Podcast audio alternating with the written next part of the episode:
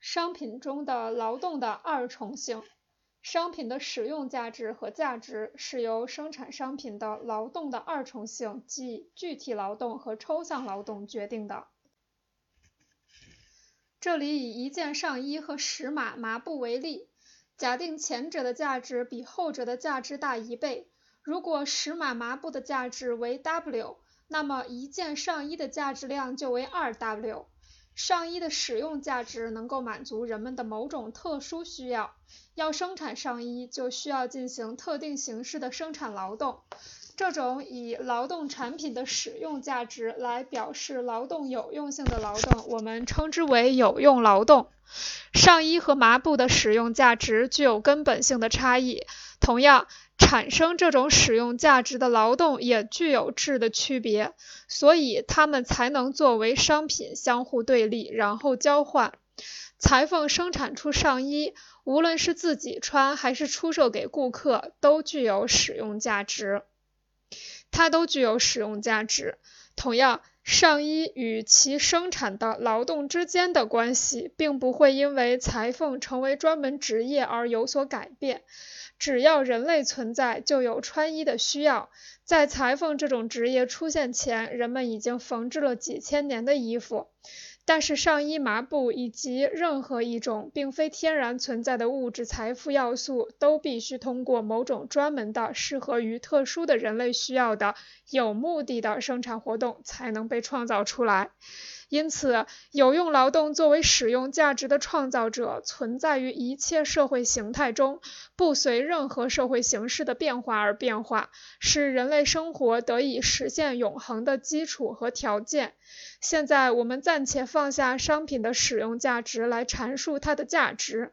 我们曾假定一件上衣的价值比十码麻布的价值大一倍，那么二十码麻布的价值量就和一件上衣的价值量相等。上衣和麻布都是具有相同价值的实物，是同种劳动的客观体现。但缝和织是两种不同形式的劳动。在某种社会状态下，虽然同一个人既可以缝也可以织，但这只是同一个人的两种不同劳动方式罢了。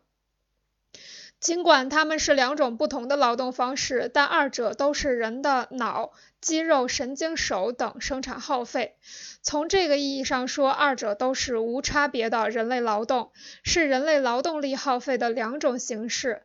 当然，人类劳动力只有在取得一定程度的发展后，才能以各种形式耗费掉。在作为价值的上衣和麻布中，它们的使用价值已被剥离，因而缝和织这两种有用劳动的区别也被撇开。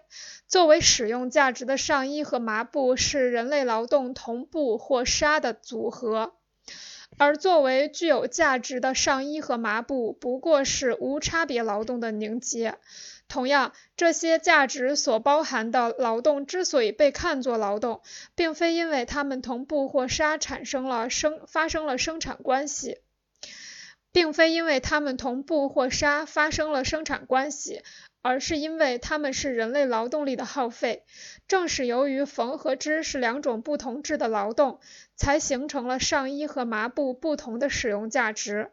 而正是因为这两种劳动质的区别被抽去，让它们成为同质的劳动，才形成了上衣和麻布的价值。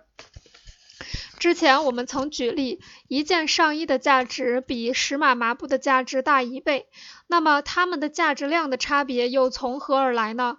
因为生产后者的劳动量只是前者的一半，所以生产前者的社会必要劳动时间就比后者多一倍。